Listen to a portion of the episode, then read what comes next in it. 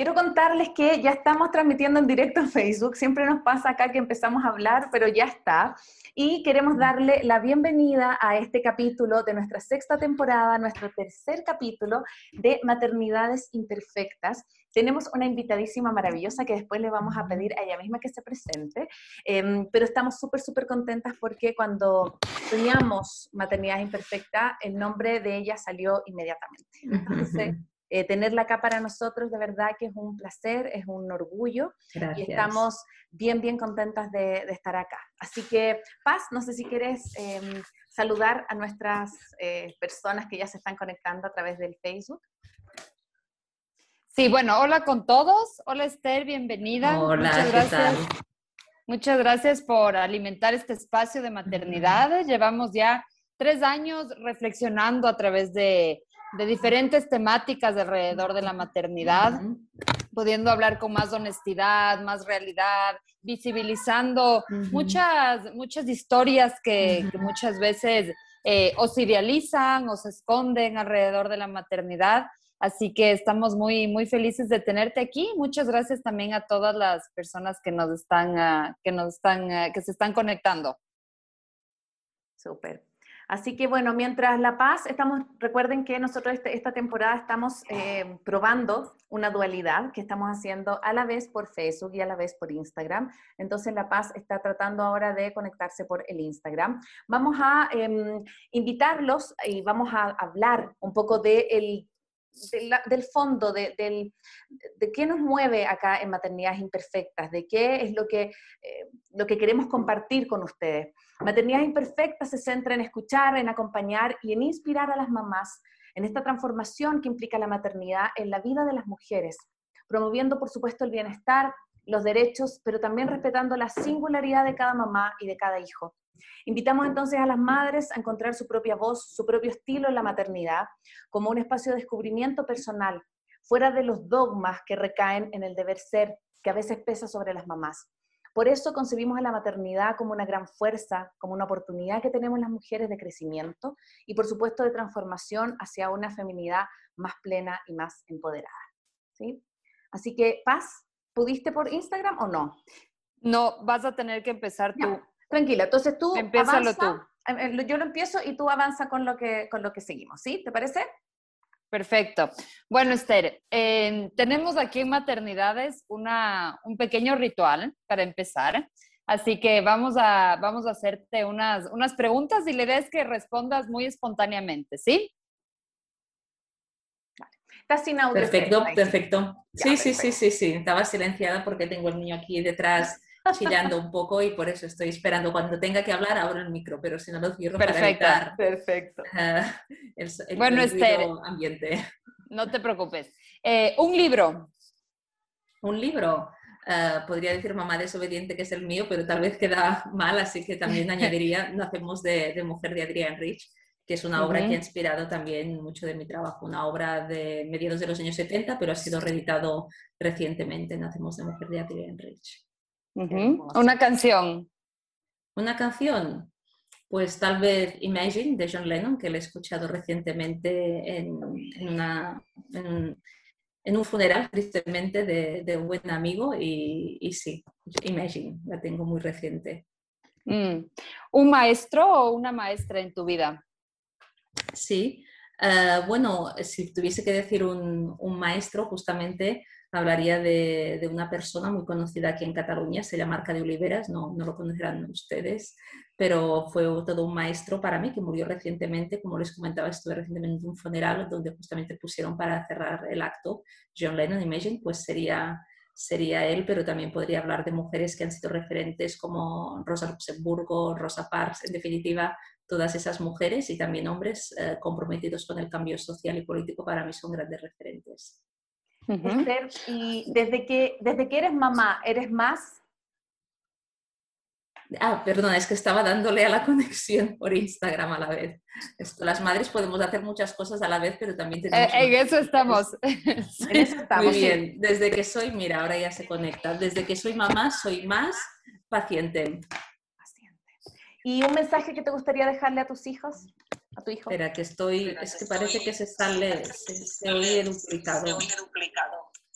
Mm. A ver, no a ver. puedo bajar el volumen más. Sí, arreglémoslo para... Un segundo, miraremos otra cosa. Espérate, abajo el volumen de la computadora. A ver ahora. A ver. Pero no te oigo acá, Esther, en, en Facebook. Ah, y si bajo esto, ahora, ahora qué tal?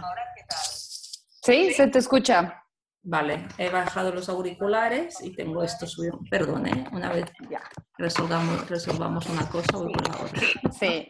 Muy bien, ahora las personas que nos están viendo en Instagram, si es que lo ven o lo escuchan duplicado o lo escuchan con eco, avísennos porque ya tenemos un plan de emergencia con la Esther que vamos a abandonar Instagram si es que se escucha demasiado duplicado, ¿ya? Y nos, quedamos en Facebook.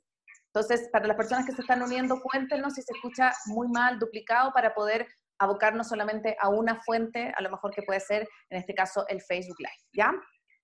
Ok, Continuemos, continuemos.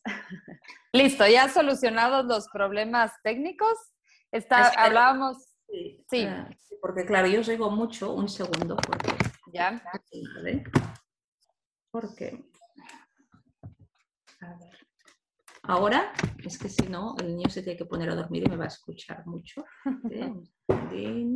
Por acá nos dice que se ve y que se escucha súper bien. Perfecto. Me bajo el audio de aquí. Vale, muy bien, sigamos. Sigamos. Aquí no ha pasado nada. Desde que era mamá soy más paciente, ¿no? He dicho, creo. Muy bien. Y finalmente, un mensaje que quieras darle a tu hijo. Ah, pues que crezca con libertad y, con, y, con, mucho amor.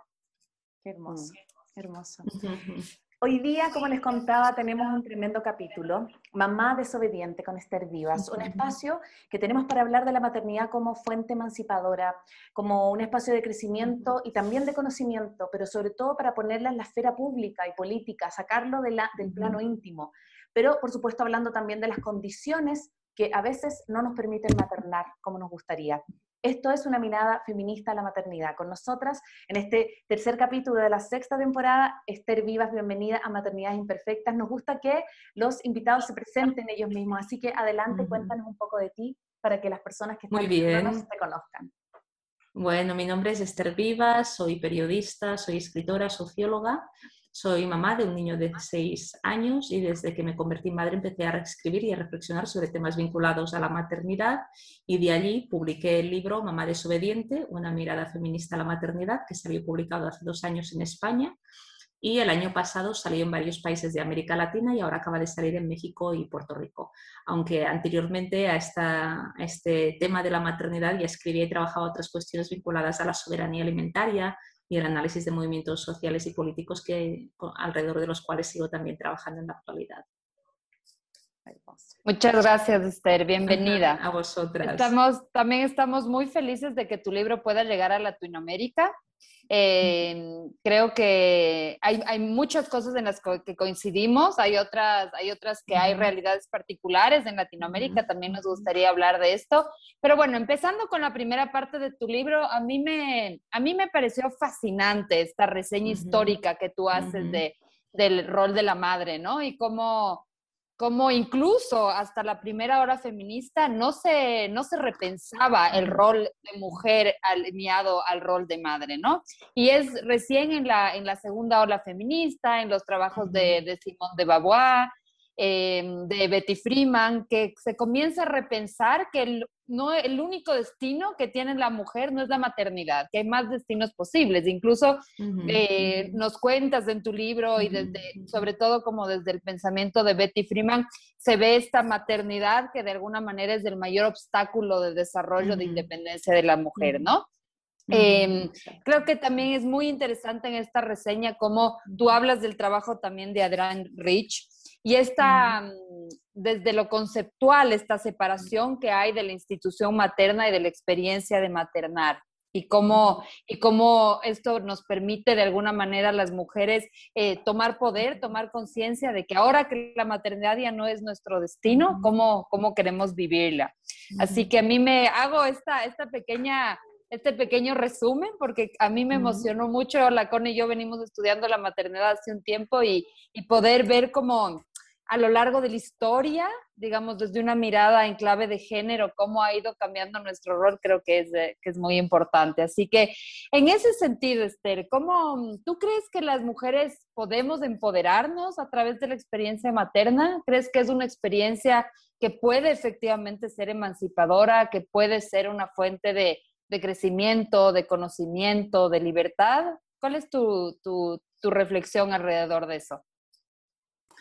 Sí, yo creo que por un lado hay que distinguir entre lo que es el mandato de la maternidad y la maternidad patriarcal, como tú planteabas eh, a partir de las reflexiones de Adrián Rich. Evidentemente hay que acabar con el mandato de la maternidad, porque la maternidad será deseada o no será. Hay que acabar también con esa idea de una maternidad abnegada, sacrificada, con un ideal materno que es inasumible, que es indeseable, que nos genera mucho malestar en las madres porque nunca llegamos a ser esa madre perfecta y por lo tanto también acabar con ese mandato patriarcal de, la maternidad asociando madre a ángel del hogar y a cuidadora por naturaleza. Creo que esto es muy importante y es contra el mito y el mandato contra el cual se rebelaron las feministas de la segunda hora, de los 60-70, que ahora tú, Paz, comentabas. Y evidentemente este modelo de maternidad ah, hay que ponerle coto y, hay que rechazarlo. Pero ante esta maternidad eh, como imposición y como mandato, hay otra también, que es cuando la maternidad es una experiencia libremente elegida, es una fuente de, gozo para muchísimas mujeres, a pesar de todas las contradicciones y ambivalencias que, implica ser madre. Y tiene que ser una experiencia eh, que podamos vivir con plenos derechos y evidentemente es una experiencia donde como mujeres nos podemos sentir muy realizadas, aunque evidentemente cada mujer tendrá su experiencia materna y no hay experiencias únicas. Pero está claro que la maternidad es fuente también de, placer, de, satisfacción y, y, para mí la maternidad debe de ser feminista, que es lo que planteo en el libro, Mamá desobediente, porque básicamente para mí una maternidad feminista lo que significa es una maternidad donde las mujeres podemos decidir sobre esta experiencia, sobre nuestro embarazo, parto, lactancia, que tenemos experiencia satisfactoria, que podemos también gozar de nuestras capacidades biológicas, sin esencializarlas, porque cada mujer tendrá su experiencia de parto y de lactancia, pero sí transitar esta experiencia si así lo deseamos. Y por lo tanto, yo creo que en este sentido, si hablamos de una maternidad libre, deseada, gozosa y feminista, la maternidad es una experiencia que puede ser muy plena para, para aquellas mujeres que quieran transitarla lo desean. Y desde ese espacio, Esther, por ejemplo, ¿qué sientes o cuáles factores tú crees que pueden promover entonces como este empoderamiento, esta capacidad de que la maternidad sea deseada, sea como una fuente de luz, de crecimiento para las mujeres, como desde perspectivas más bien familiares, sociales y culturales? ¿Qué cosas crees que pueden promover esta sensación de que sí la maternidad nos emancipa, nos, nos hace ser mejores personas, mejores mujeres? bueno, en primer lugar, para que la maternidad eh, nos emancipe desde el planteamiento que tú haces, necesitamos que la maternidad sea deseada y libremente elegida. y, esto es fundamental, acabar con el mandato de la maternidad y para mí un elemento muy importante, aunque sé que a veces en algunos países en América Latina y en algunos sectores es un tema aún controvertido, para mí un elemento esencial es el derecho al aborto, porque para mí el derecho al aborto es la premisa imprescindible para eh, no tener maternidades impuestas ni violentadas. Por eso para mí es muy importante para poder mm, tener esta libertad de elegir si ser madre o no, que podamos decidir serlo y también no serlo. Y el derecho al aborto pues forma parte también de poder decidir no serlo cuando es un embarazo no deseado, no buscado, fruto de una violación o que por otras circunstancias nos hemos quedado en estado de gestación. Entonces, para mí este es un elemento importante y después también para que esta maternidad sea un elemento empoderador necesitamos una sociedad que acompañe esta experiencia, porque, claro, el gran problema que tenemos es que vivimos en una sociedad que es hostil a la maternidad, a la crianza, básicamente es hostil a todo lo que significa la dependencia, la vulnerabilidad humana y que es hostil al parto respetado, a la lactancia materna. Entonces, ¿qué sucede? Que para yo tener una experiencia satisfactoria, necesito que este contexto me acompañe, pero este contexto me dificulta mi maternidad.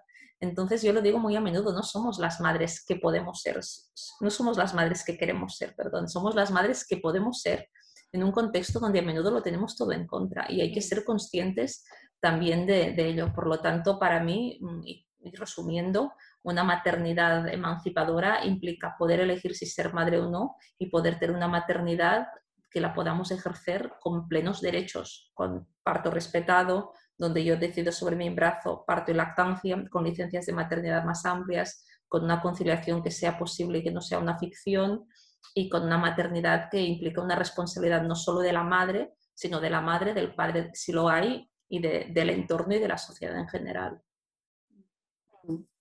Quiero, quiero complejizar un poco este deseo de ser madre, porque mm, eh, yo he trabajado con madres adolescentes, que es una problemática eh, muy extendida aquí en Latinoamérica, y también con madres migrantes.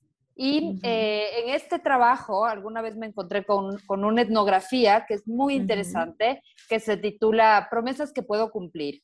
Y en esta etnografía lo que hacen es ver como estos deseos, tal vez no dichos, de una maternidad no planificada. Entonces, esta maternidad como fuente de identidad, la maternidad como fuente de cercanía, como este proyecto de vida que muchas veces a mujeres tal vez como tú, como yo, como la Cone, eh, hemos podido como realizar nuestro proyecto de vida desde la profesión, desde los amigos, desde el crecimiento personal. La maternidad es un proyecto más de alguna manera, pero para muchas mujeres es el proyecto que tienen disponible. En, por ejemplo, en muchas comunidades indígenas, el ser madre es fuente de derechos. Tienes otro estatus social al ser madre también. Entonces, ¿cómo, me, me, más bien pongo como la, la, reflexión, ¿no? O sea, como eh, yo creo que en una cierta clase social, con un cierto acceso educativo, hay como hacer esta distinción entre maternidades deseadas o no. Pero en, en, en otros contextos, muchas veces, bueno, esta maternidad, empezando porque el derecho, no hay derecho al aborto, es obligatoria, o muchas veces desde las estructuras católicas que hay aquí, no, no hay siquiera esa posibilidad. Yo me acuerdo cuando trabajaba con madres adolescentes, no, en, en, la mente, en su idiosincrasia, esa no es una posibilidad. Me quedo embarazada, tengo el hijo, entonces es una obligación que, que tengo que asumir. Entonces, no sé cómo, cómo, si tú has reflexionado sobre, esta, sobre estas sobre estas, eh, digamos, estas zonas grises de este deseo de la maternidad.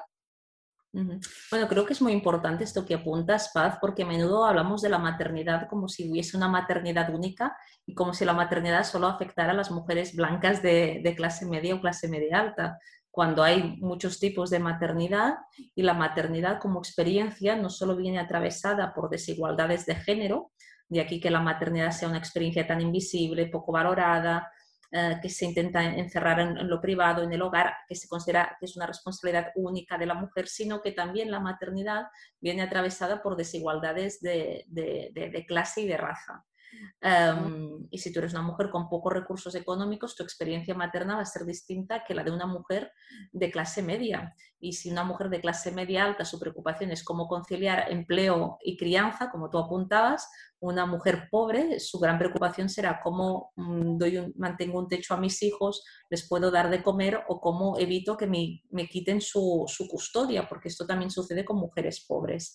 Y si eres una mujer migrante, pues aún tienes más dificultades porque también hay un componente de discriminación de raza asociado a la experiencia materna. Si tú eres una mujer racializada, negra, indígena, aún tienes más números para sufrir violencia obstétrica y, más abuso en tu experiencia de maternidad. Por eso creo que es muy importante también esta mirada interseccional a la maternidad, entendiendo que la maternidad viene atravesada, como decía, por desigualdades de género, de clase y de raza. Y creo que esto es muy importante tenerlo en cuenta a la hora de mirar la, experiencia materna y también tener en cuenta pues otras miradas a la maternidad y esto en particular América Latina que tienen que ver con la tradición de los pueblos originarios que seguramente tiene un acercamiento a la maternidad distinto al nuestro. Para mí, el elemento común, a pesar de las diferencias em, de esta mirada a lo que significa ser madre entre, entre el ámbito rural o el ámbito indígena o el ámbito más em, urbano, para mí el elemento es que esta sea siempre una maternidad, como decía antes, deseada y con derechos garantizados. Porque también en el ámbito rural eh, hay unas dinámicas machistas muy consolidadas. Y, y, bajo determinadas prácticas mm, vinculadas a la tradición, también a veces se pueden esconder determinados abusos y determinadas discriminaciones. Por lo tanto, yo creo que se trata de partir del reconocimiento a las distintas aproximaciones que pueden haber a la maternidad en función también del ámbito cultural, em, eh, el ámbito urbano, el ámbito rural, el ámbito indígena, pero siempre que sea una experiencia donde haya derechos, donde la mujer pueda decidir, donde la mujer tenga acceso a métodos anticonceptivos, derecho al aborto y, eso. Y, con eso, con respecto al tema de los derechos, justo íbamos a, preguntarte con respecto a eso. Eh, ¿Cuáles crees que son los desafíos prioritarios que tú ves, Esther, en términos de eh, los derechos, las luchas que todavía nos quedan como por reivindicar en, en, tanto en Latinoamérica, si ves también alguna diferencia entre lo que ocurre en España y lo que está ocurriendo también en Latinoamérica en términos de los derechos que hemos alcanzado las mujeres y que todavía hay muchos que nos faltan por alcanzar. ¿Cómo los ves ahí? Sí, mm, bueno, una de las cosas eh, de las cuales he tomado conciencia a raíz de la publicación del libro y en particular a raíz de la buena acogida del libro en, en, América Latina, porque el año pasado fue publicado en Argentina, Chile, Bolivia, Uruguay y Colombia, así que en varios sitios y ya lleva varias ediciones en muchos de estos países y ahora ha llegado a México y a Puerto Rico, pero este feedback y, este, y esta buena recepción de la obra lo que me ha hecho llegar a la conclusión es que la maternidad, a pesar de ser una experiencia muy personal y del libro en concreto, Mamá desobediente, ser escrito por una mujer que vive en, en Barcelona y en un contexto europeo, ha conectado con el sentir de muchas mujeres en América Latina porque, como decía, la maternidad es una experiencia personal, pero que comparte una serie de elementos que son universales y que no son comunes a las madres. Por ejemplo, el sentimiento de soledad, el sentimiento de no llegar a todo, a veces sentirte mala madre, la culpabilidad, es algo que nos acompaña como mujeres que tenemos hijos, vivamos en Quito, en Ecuador, donde están ustedes, o vivamos en, en Barcelona, en Cataluña, en España. Hay desigualdades y discriminaciones que también acaban siendo comunes, como por ejemplo eh, la violencia obstétrica que sufrimos, las licencias de maternidad tan cortas, la dificultad por conciliar, em, las dificultades también para amamantar de una manera satisfactoria. Entonces yo creo que hay una serie de elementos comunes en torno a la experiencia materna que tienen que ver con el hecho de que la maternidad mm, viene determinada por un sistema patriarcal que invisibiliza a la mujer, invisibiliza a la madre, da poco valor a las tareas eh, de carácter reproductivo y considera que estas son una tarea exclusiva de la mujer, y por un sistema económico neoliberal capitalista que supedita la crianza, el cuidado, la dependencia humana a lo productivo. Y entonces todo aquello que se considera que no tiene valor económico, como es criar, cuidar, pues mm, no, se le, no se le da importancia y queda siempre supeditado y subalterno al mercado a lo laboral. Y esto sucede también con la maternidad. Entonces yo creo que hay muchos más elementos en común entre Europa o América Latina incluso mm, que nos separan. Y, a veces em, me dicen, bueno, es que en Europa se está mucho mejor, se ha avanzado mucho más en derechos, pero la violencia obstétrica aquí también existe como existe en América Latina, incluso hay países en América Latina donde hay algunos temas donde hay incluso más avances respecto a España. Y me refiero, por ejemplo, a las licencias de maternidad en Chile. Son de cinco meses y medio, son las licencias más extensas de toda América Latina y del mundo hispanohablante, mientras que en España solo tenemos cuatro meses. Si es que llegamos a los cuatro meses, tenemos 16 semanas. En Ecuador es Acá es tres, acá es 12 semanas. Sí, en México también son tres meses y, y en otros países de América Latina aún son menos. Entonces, me refiero de que hay mucho, yo creo que se ha conseguido bastante en los últimos tiempos a raíz de la lucha de, muchas feministas, a raíz de la organización de muchas mujeres madres reivindicando el parto respetado, licencias de maternidad más amplias, pero aún queda mucho, mucho camino por eh, recorrer y muchos derechos a ganar. Para mí un elemento central es tener licencias de maternidad que sean más extensas y también acabar con toda la violencia obstétrica que se da a menudo en la atención sanitaria al parto. Sí, estoy, estoy de acuerdo contigo que hay muchas realidades que nos, que nos juntan más que diferencias, ¿no? Em, pero hay, hay, una que quisiera preguntarte cuál es tu, cuál es tu observación, cuál es tu percepción, y es el tema de la coparentalidad o el tema de la, del involucramiento de las de los hombres, de los padres, de las parejas en la crianza. Yo creo que aquí todavía en Latinoamérica es un tema muy pendiente. Nuevamente ah, se ha transformado mucho el rol de la mujer a lo público, pero no en lo privado. Yo que estoy en, varios grupos de mamás, es como la crítica constante, ¿no? O sea, como, como que hay que estarles recordando, como que no, no, no hay realmente una, cuestión orgánica en la equidad de cuidados de la casa y del niño. No sé si tú ves que hay una diferencia entre Latinoamérica y España con este tema en particular. Bueno, seguramente sí, seguramente es así como tú apuntas.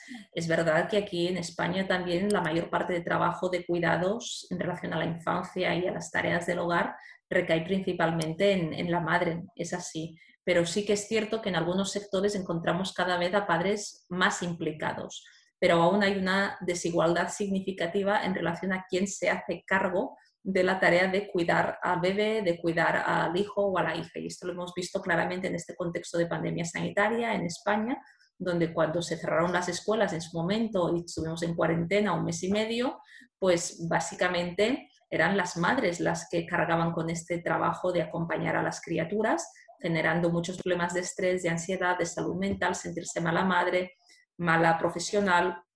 Aquí también hay elementos comunes, pero seguramente en América Latina eh, esta situación es más agudizada. En particular también lo vemos en América Latina con muchas madres que cuidan solas y que cuidan solas porque básicamente el padre desapareció hace, hace tiempo. Aquí esta situación de madres solas existe, pero más fruto de divorcios a veces, pero no se da en las mismas circunstancias que en América, en América Latina. Y añadir también que cuando el padre desaparece es como, bueno, el padre ya no está, pero en cambio si quien desapareciese fuese la madre, eh, todo lo que se diría respecto a ella. Y, y, otro tema que hay diferencias con América Latina, que antes tú lo señalabas, Paz, son los embarazos adolescentes. Eh, aquí hay una problemática, yo creo, muy importante en América Latina, de aún una cifra muy importante de embarazos entre adolescentes, que tiene que ver con la educación sexual y reproductiva, el acceso a métodos anticonceptivos y, yo creo la violencia sexual. Exacto. La violencia sexual.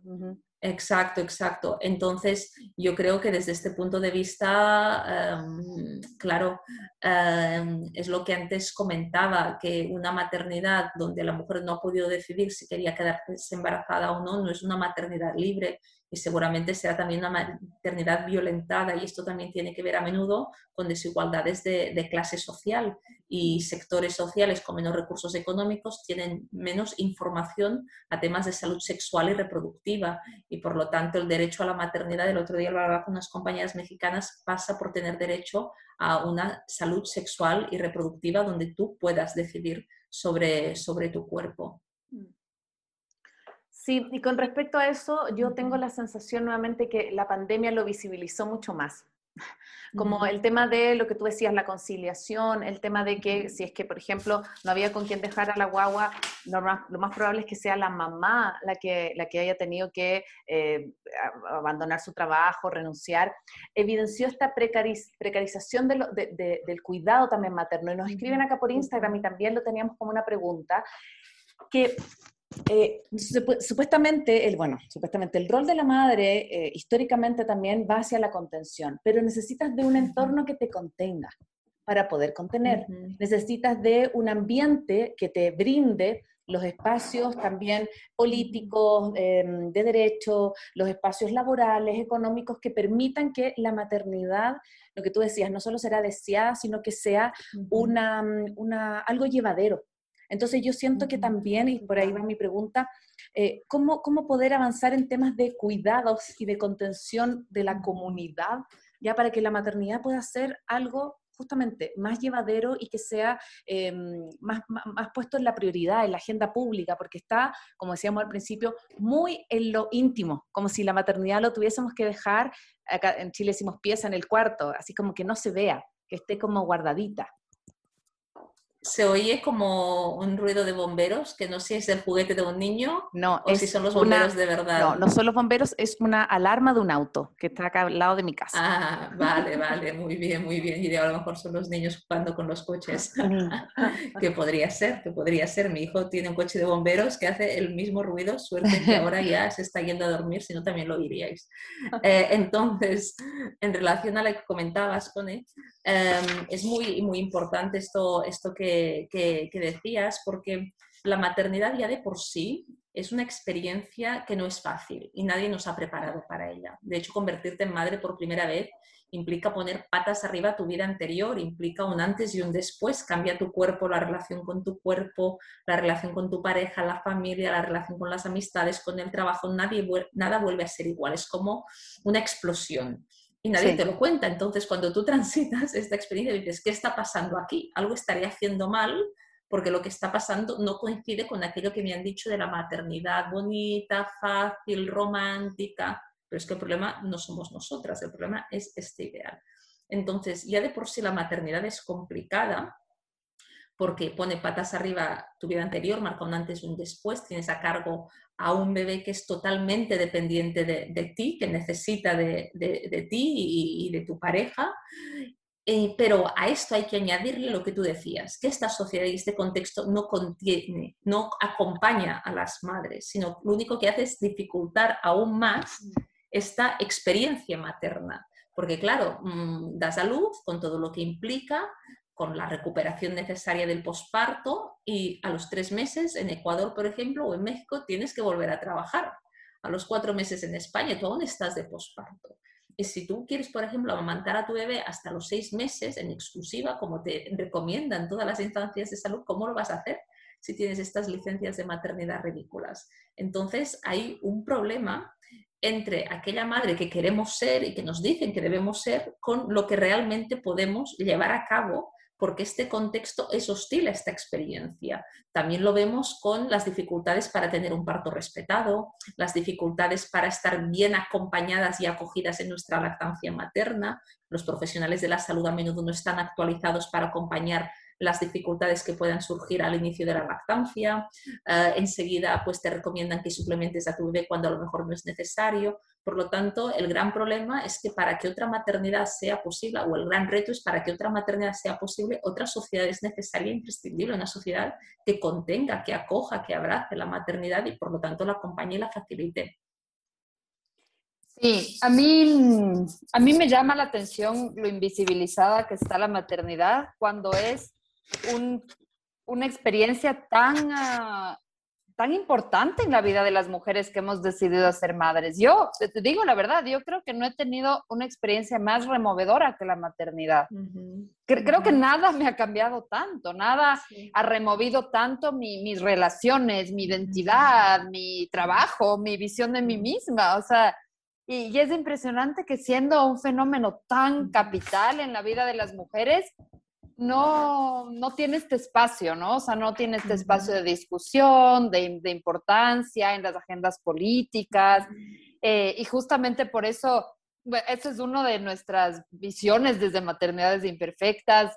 Y, vamos encontrándonos eso, ¿no? Como autoras como tú, gente que estamos repensando, eh, visibilizando estas ambivalencias, eh, poniendo sobre la mesa de derechos. Yo creo que, yo creo que eso es muy importante y mientras más voces seamos las que las que reclamamos este espacio, porque además ahorita estamos desde el punto de vista de las madres, pero desde el punto de vista del niño es igual lo más importante, ¿no? O sea, una maternidad bien acompañada finalmente eh, tiene consecuencias directas en el crecimiento de, de, nuestros niños, ¿no? Entonces, de ahí como la importancia de, del tema. Eh, mencionabas antes, Esther, este, mm, este casi maleta que viene con la maternidad eh, es la culpa. ¿Cómo, ¿Cómo ha sido para ti la culpa? ¿Cómo ha sido no te oigo. ¿Ahí? ¿Me escuchan? ¿Ahí? Sí, yo te ¿Tú la oyes? Sí. A ver, me escuchan? Ah, ya sé por qué. ¿Ahí me escuchas? Ah, sí, ahora sí. Ya, perfecto. Eh, mencionábamos la culpa, como esta mochila, apenas somos mamás, como que viene con el guagua, ¿no? Eh, ¿cómo, ¿Cómo ha sido en tu experiencia, Esther, la culpa? ¿Has batallado con la culpa? ¿Cómo la has resuelto? Eh, ¿Cómo ha sido en tu, en tu experiencia materna, en tu propia experiencia? Sí, bueno, en relación a la culpa, yo creo que como he trabajado tanto la maternidad desde esta perspectiva política, esto ha hecho que mm, de culpa haya tenido más bien poca Evidentemente, a veces sucede que sientes culpa porque, bueno, necesitas trabajar, escribir en mi caso, y no puedes estar con tu criatura. Y tu criatura tiene que estar o con tu pareja o con otra persona a cargo, ¿no? Y entonces sientes culpa porque querías que estás trabajando, pero te sabe mal porque querías estar con tu, con tu bebé o con tu hijo pequeño. Esto es normal, pero a veces la culpa yo creo que aún está más acrecentada por los mandatos que rodean a la maternidad. En mi caso, al hacer todo un trabajo de deconstrucción de estos mandatos, esto me ha ayudado a tener, a sentir mucha menos culpa de la que tal vez a veces sienten muchas mujeres. Porque claro, nos miramos en un espejo de la maternidad donde tenemos que ser madres perfectas y esto es imposible. Entonces nos sentimos culpables por, por ser mala madre, por no llegar a todo, porque nos quejamos, porque no podemos más, y en cambio esto es normal, este ser mala madre porque no podemos más, porque estamos hartas, es lo más normal del mundo y por lo tanto no tenemos que sentir culpa por esto. también hay muchas mujeres que sienten culpa pues porque no han tenido un parto respetado y han tenido una cesárea a lo mejor innecesaria, pero es que la culpa no es suya, la culpa es de ese profesional que le ha violentado en el parto. O mujeres que se sienten culpables por no tener una lactancia materna hasta los seis meses en exclusiva, como recomiendo las instancias de salud, dar al bebé más tiempo el pecho, pero es que ¿cómo lo vas a hacer si esta sociedad te lo pone tan y tan difícil? Entonces, mm. las causas de la culpa tienen mucho que ver con este sistema patriarcal, con este sistema que da la espalda a la maternidad. Entonces, yo creo que ser consciente de, por un lado, el carácter político de la maternidad y cómo viene determinada y limitada por esta sociedad hostil a, a la experiencia materna, nos ayuda a sentir menos, menos culpa. Y también antes, Paz, comentabas ¿no? de que es muy invisible la maternidad a pesar de ser una experiencia muy central en la vida de, las mujeres y esto precisamente tiene que ver con este sistema patriarcal que, claro, invisibiliza todo lo que tiene que ver con, con, con experiencias de carácter femenino. Y la maternidad es una de ellas, porque hay un carácter biológico de la maternidad que, que hace que, bueno, ¿no? Tú, tú, gestas, tú das salud y tú amamantas. Aunque más allá de esto, tu pareja debe de contribuir y es importante que lo haga, hay un carácter biológico de la maternidad que está innegablemente unido a la mujer, que, que en el caso de que haya una maternidad biológica, y de aquí que sea tan y tan invisible tan violentada y con tan pocos derechos a, a, menudo. Y aquí cuando tú asociabas ¿no? que está como discriminación de la madre o invisibilidad de la madre está vinculada también a la visibilidad del niño o la niña, es así, porque vivimos una sociedad que es muy maternofóbica, que es muy niñofóbica, mm. que por un lado alaba a la madre angelical abnegada, al niño bonito, calladito, sonriente que sale en la publicidad, pero por el otro da la espalda a las necesidades reales de madres y de criaturas. Y si las madres nos quejamos, pues ya molestamos y si las criaturas lloran, juegan o hacen ruido, entonces ya son incómodas. Mm, y ser conscientes de este doble discurso del sistema creo que es importante para analizar la maternidad no desde una perspectiva neutral, como eres madre y ya está, sino desde una perspectiva política, porque lo personal es político, como dice el feminismo, y lo personal viene atravesado por muchas desigualdades y discriminaciones que vienen determinadas por este sistema yo quería retomar lo que tú decías, eh, me quedan dos temas que, todavía te quiero preguntar, pero uno que no se me vaya a olvidar, con respecto a lo que tú dices, eh, esto de las luces y las sombras también de la maternidad, que también lo, hablas en tu libro. Eh, yo recuerdo, ahora, ahora que lo dices, que yo no me he sentido más cuidada en mi vida que cuando estaba embarazada.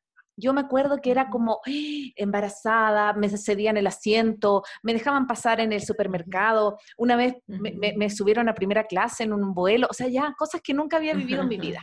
Pero nació la Rafa y ya se acabó. O sea, nació la Rafa, ¿cómo? Se acabó, nació la Rafa y se acabaron ah. todos esos privilegios.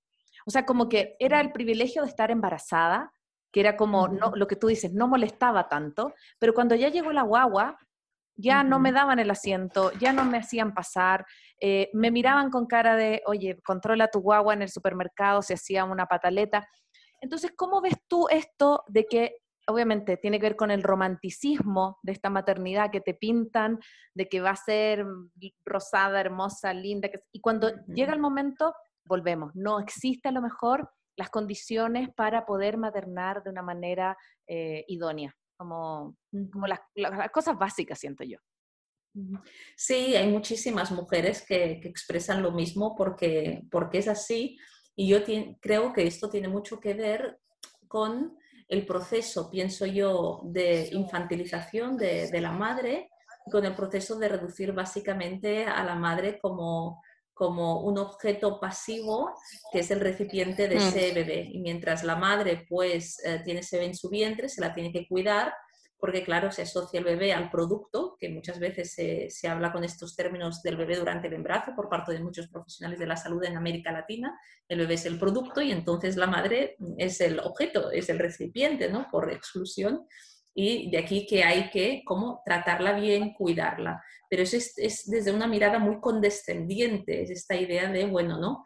Em, hay que proteger a la, a la, madre. Es un poco esta mirada que tiene estas connotaciones y que hace que la madre embarazada mm, no es considerada muchas veces tampoco como un sujeto por sí mismo, como un sujeto de derechos. Y de aquí, desde que, y por este motivo, desde que te quedas embarazada, es verdad que serán estos condicionantes que tú dices y después de dar a luz como que todo el mundo se olvida de ti porque la criatura ya ha nacido y has, has hecho tu función de recipiente, pero igualmente mientras estás embarazada es como que todo el mundo te trata de una manera como casi si fueses una niña. Es como em, todo el mundo sabe más de tu embarazo que tú, eh, el médico o la comadrona va a ser la que sabrá cómo cómo gestionar ese embarazo y si tú en un momento dado de tu embarazo tú empiezas a querer decidir sobre ese embarazo, a partir de ese momento ya no se te va a tratar tan bien. Y esto lo vemos claramente, por ejemplo, con el tema del derecho al aborto. Imagínate que tú te quedas embarazada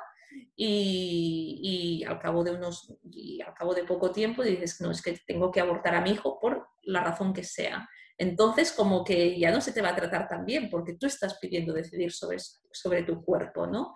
O si tú vas a la comadrona o al ginecólogo y te dice, bueno, te tienes que tomar estas pastillas para el embarazo y tal, y tú dices, no, no, es que no me las quiero tomar porque no estoy de acuerdo, entonces ya no te van a tratar tan bien. Por lo tanto, se te trata bien desde el momento en que se te infantiliza, se te trata como una niña de manera condescendiente. Forma parte, yo creo, de esta mirada romantizada y patriarcal a la maternidad, donde básicamente dejamos de ser como sujetos de derecho em, para pasar a ser como objetos eh, pasivos. Esta es la conclusión a la cual he llegado, he llegado, he llegado yo. Mm. Que bueno, em. pueden haber otras miradas, ¿eh? pero bueno, diría que es un poco fruto de todo esto. Sí, eh, sí, todos estos imaginarios, ¿no? Que le, que le atraviesan a, la maternidad.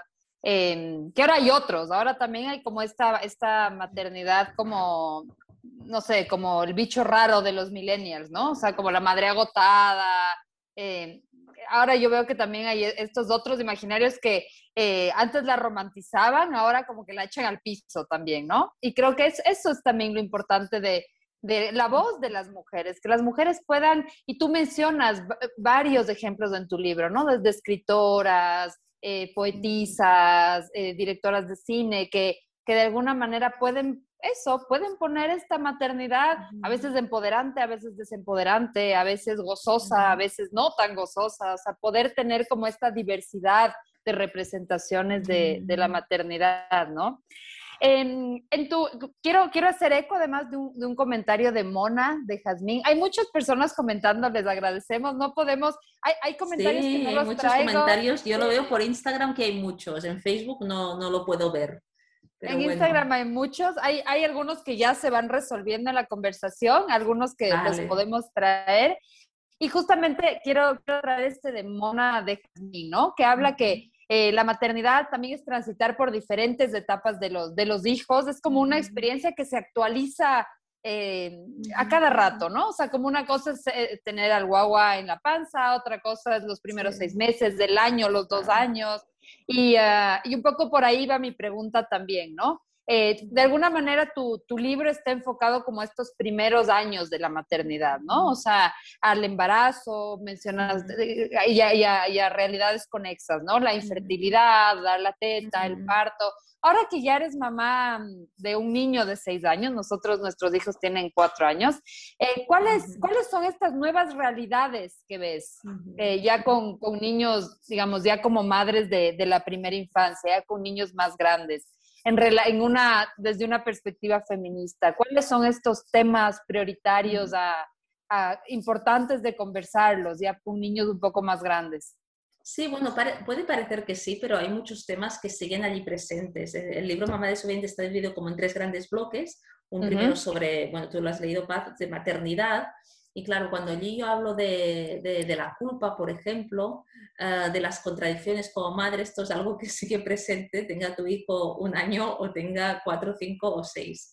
La culpa está allí las dificultades también para conciliar em, empleo y, y, crianza. Hay una serie de elementos, por lo tanto, que nos van acompañando a lo largo de nuestra maternidad, porque básicamente tengas a un bebé o tengas a un niño de 4, 5 o 10 años o un adolescente, esta persona es una persona dependiente de ti y tienes que dedicar un trabajo de cuidados hacia esta persona. Sus necesidades cambian, pero es una persona que está a tu cargo y por lo tanto esto genera unas contradicciones en relación a un sistema que da la espalda a este cuidado y a esta vulnerabilidad humana. Es, es así. Por lo tanto, unos elementos de continuidad y evidentemente el libro tiene otro apartado sobre el parto, que aquí es cierto que está más focalizado en este periodo, donde yo hablo de la violencia obstétrica, del, parto natural, de lo que significa, de la pérdida gestacional, pero hay elementos, cuando hablamos del parto, a veces lo focalizamos en el parto o cuando tienes una pérdida gestacional, que yo también hablo de, mi experiencia personal en eso,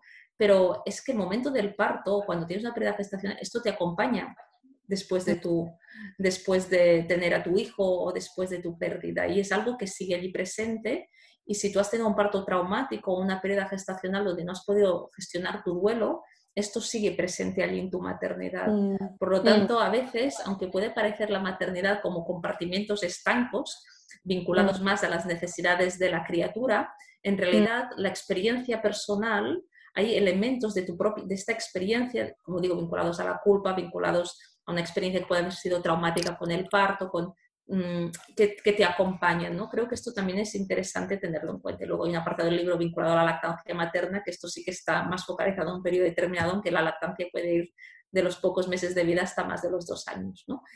Em, lo que sí que veo de diferente y que no incluye el libro, aunque el libro iba a tener un, tercer, un cuarto apartado más de crianza, pero claro, y el libro llevaba 300 páginas, los editores estaban escandalizados y tuve que parar. Eh, y bueno, en todo caso ya lo dejaré para más adelante cuando tenga tiempo, porque con todos los temas de América Latina es complicado de promoción.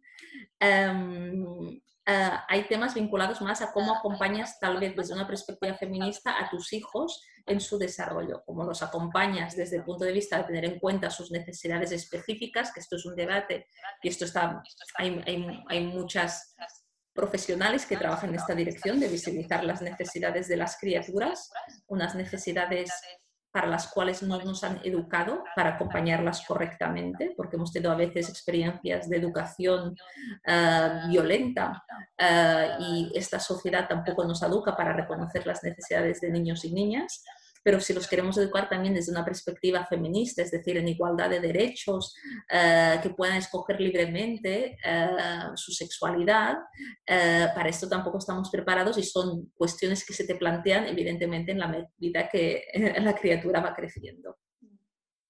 Como evitar que hayan estereotipos de género a la hora de educarlos y acompañarlos. Sí, me, gusta mucho esto que dices de, no separar como según las necesidades del niño, porque es, verdad que esta, la experiencia materna es como un todo, ¿no? Y algo tan puntual como puede, como puede ser el parto, la lactancia, o sea, es una experiencia de vida. Yo puede sonar esencialista, pero para mí el parto es la experiencia más poderosa que he tenido en mi vida. O sea, me sigue informando de muchas cosas, de quién soy, como, como mujer, ¿no?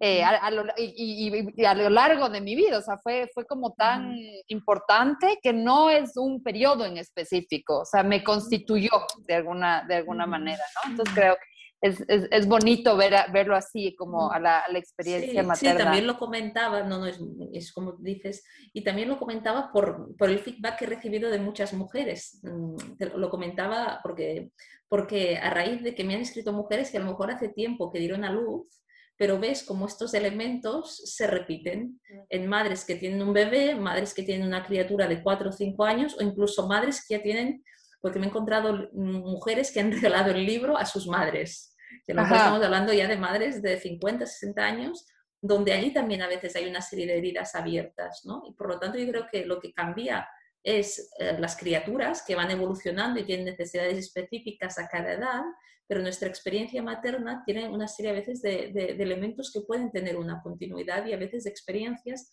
que no hemos podido sanar porque no nos, no nos, no nos ha estado permitido sanarlas desde el momento que no se reconoce la violencia obstétrica o no se reconoce una pérdida gestacional o mujeres que han sufrido también algún tipo de abuso que luego repercute también en esa experiencia como madres, etcétera. Sí, y con eso yo, yo también te quería eh, hacer como una última pregunta, porque no, no, no quería como, como abandonarla, porque también está dentro de, la, de, lo que nos escribían en Instagram, que tú lo has nombrado varias veces que tiene que ver con la violencia obstétrica. Cuando yo tuve a mis dos guaguas, pude hacer un plan de parto y agradezco a quienes me acompañaron y me dijeron que existía un plan de parto, porque yo antes no sabía qué era eso. Y yo me puse súper dura en hacer que, y, busqué muchos ginecólogos para que encontrar a la ginecóloga que respetara ese plan de parto. Y al igual que La Paz, yo siento que tuve experiencias transformadoras de parto. Pero el parto también puede ser una experiencia absolutamente traumática porque el rol y el, la, potestad está en el doctor o la doctora, que pareciera que es el que sabe. Y se desconoce la sabiduría de tu cuerpo, la sabiduría propia que traemos nosotras como madres. Entonces, em, ¿qué pasa? ¿Cómo ves tú cuando hay un estado o hay un, cuerpo médico que te desprotege, que te... Que, hace valer su voz por sobre la tuya. Y, quiero también unirlo eh, a una pregunta que ponen acá, que ocurrió en Chile, que me imagino que estás enterada, que ocurrió que alrededor de 100 mujeres quedaron embarazadas por una falla en un lote anticonceptivo que repartió el Estado. Y esas mujeres hoy quedaron embarazadas no por decisión, sino que por una negligencia y están imposibilitadas, no pudieron abortar. Muchas decían, como esta, este bebé yo no, no, lo, no lo quise. Entonces, ¿qué pasa cuando existe esta violencia obstétrica o este estado que no te protege, como en el ejercicio, volvemos a lo mismo, libre de la maternidad? Bueno, en primer lugar, yo creo que es fundamental visibilizar que la violencia obstétrica existe, porque la hemos normalizado hasta tal modo que consideramos que aquello que es constitutivo de violencia obstétrica es normal, porque nos han dicho que parir es que te obliguen a dar a luz sola, ahora tenemos que parir con mascarilla, em, que nos insulten, nos falten el respeto, nos digan que estamos pujando mal y que vamos a matar a nuestro bebé, que te hagan una cesárea innecesaria, una episiotomía por rutina, nos han dicho que pares que tal vez sufras un parto instrumental que era prescindible, que te separen de tu criatura nada más nacer, que te impidan amamantarla, todo esto nos han dicho que es parir y muchas mujeres transitan el parto de este modo. Y si encima se quejan, les dicen de qué te quejas porque tienes un bebé vivo y tú estás bien. Pero claro, tú has sufrido violencia física y psíquica y esto ha dejado una huella en el parto y va a dejar una huella posteriori porque desde la psicología perinatal queda constancia de cómo el momento del parto es un momento muy sensible y lo que tú bebas allí va a dejar huella a posteriori y en tu posparto. Eh, entonces, creo que es muy importante evidenciar y visibilizar esta violencia obstétrica. Esto que ahora yo citaba es violencia. Si una mujer la ha sufrido, que nos está escuchando y ha pasado por eso, es víctima de violencia obstétrica. Y es muy importante ser consciente que ha sufrido violencia obstétrica para pasar de víctima a superviviente, para poder sanar esa herida, para ser conscientes de que si tú tal vez has sufrido depresión postparto, a lo mejor es porque has tenido un parto traumático, mm. es porque a lo mejor te han separado de tu hijo durante horas tras nacer y no has sabido nada de él o ella y pensabas que incluso se encontraba mal. Esto, claro, impacta a posteriori en el posparto. Y de aquí que creo que es fundamental hablar de violencia obstétrica para eh, poderla erradicar y, para sanar las heridas de las, que esas mujeres han, sufrido y tienen. Y aquí hay que contar con los profesionales de la salud, que muchas veces se sienten amenazados o cuestionados cuando tú hablas de violencia obstétrica, pero ellos deberían de ser los primeros interesados para acabar con estas prácticas, porque también hay profesionales de la salud, hay parteras que cuando ven estas prácticas huyen de los centros hospitalarios, no quieren atender más partos porque también salen traumatizadas viendo el maltrato hacia las mujeres que están dando a luz. Por lo tanto, yo creo que es una gran lacra que hay que erradicar en el libro Mamá desobediente. Digo que la violencia obstétrica es una forma de violencia de género y es una de las últimas fronteras de la violencia de género porque la hemos normalizado. Entonces, yo creo que es muy importante hablar de ella para poder ponerle fin. Sí, nombrarla, ponerle nombre. Mm. Sí, exacto, nombrarla y poderla identificar. Es decir, y las Naciones Unidas reconoce que todo esto de lo que ahora hablamos es violencia obstétrica. Necesitamos leyes, pues, que acaben con esta violencia obstétrica y que permiten que toda mujer, al margen de su clase social y su raza, pueda tener un parto respetado. Porque al final, ¿qué mujer puede tener un parto respetado? Aquella que se puede pagar una dula, aquella que pueda contratar una determinada obstetra. Necesitamos que la sanidad pública acoja partos respetados para todas las mujeres. Así es, así es. Eh, bueno, vamos, vamos cerrando. Eh, gracias a todas las personas que nos, que nos escriben, que ponen los comentarios, eh, por ser parte de esta, de esta, de esta comunidad. Y bueno, nos gusta cerrar em, este capítulo con tres ideas fuerza. Así que cada una va a decir una, una idea fuerza, la más importante de esta conversación. así que empieza Cone. Bueno, para mí eh, la idea fuerza es esto que tú hablaste de que la maternidad nos da vuelta, de que eh, tiene su luz y su sombra y que es hora de eh, dejar de romantizarla para ponerla en la esfera pública con todos los bemoles que tiene, como eso, como sacar la maternidad a la luz. Para mí yo me quedo con esa, con esa idea de hoy. Paz, ¿con qué te quedas tú? Em, voy a decir una idea nueva que, se me vino en esta conversación y es esta, esta posibilidad como de sanar para atrás y para adelante. Cuando, cuando comenzamos a hablar eh, con, honestidad desde, desde los derechos de la maternidad. O sea, no solo, solo son nuestros hijos, también pueden ser nuestras madres.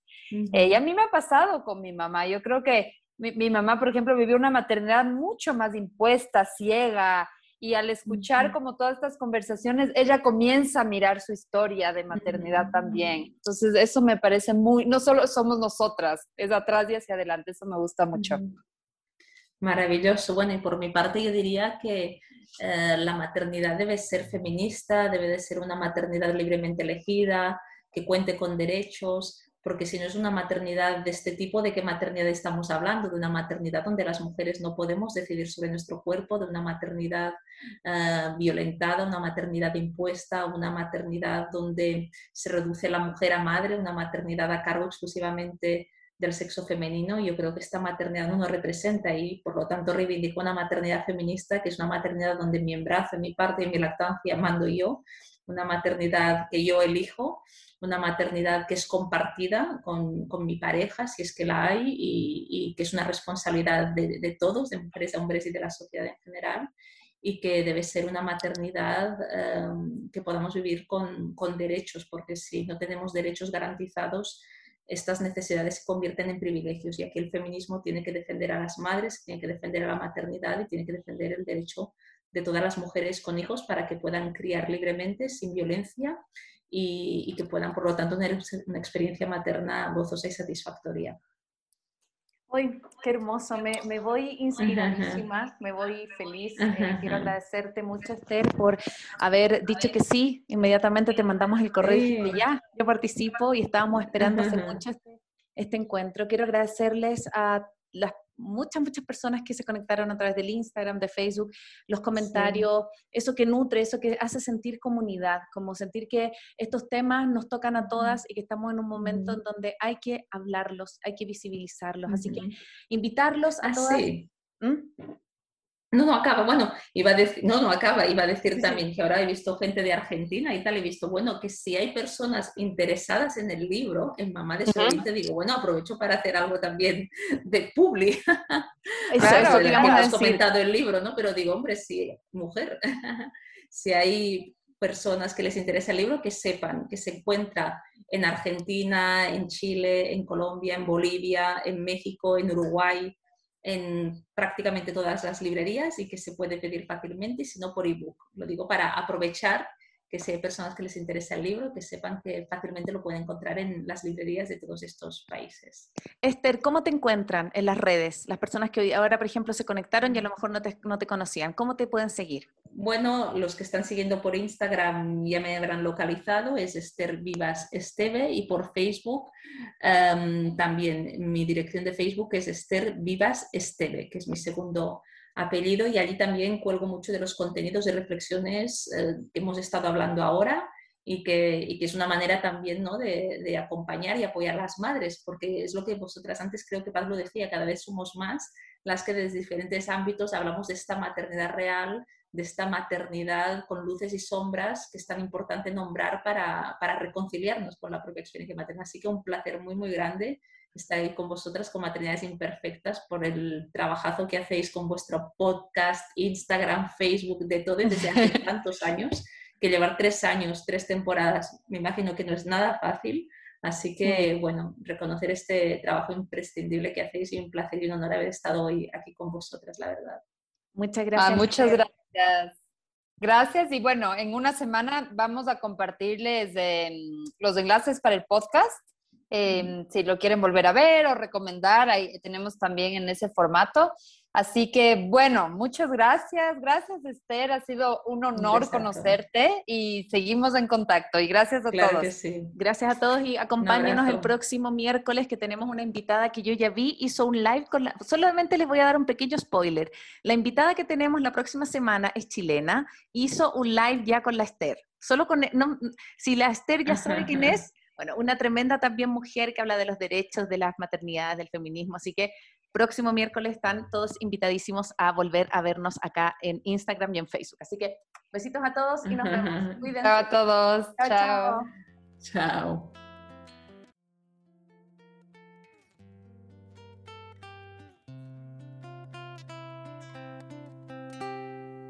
Ah,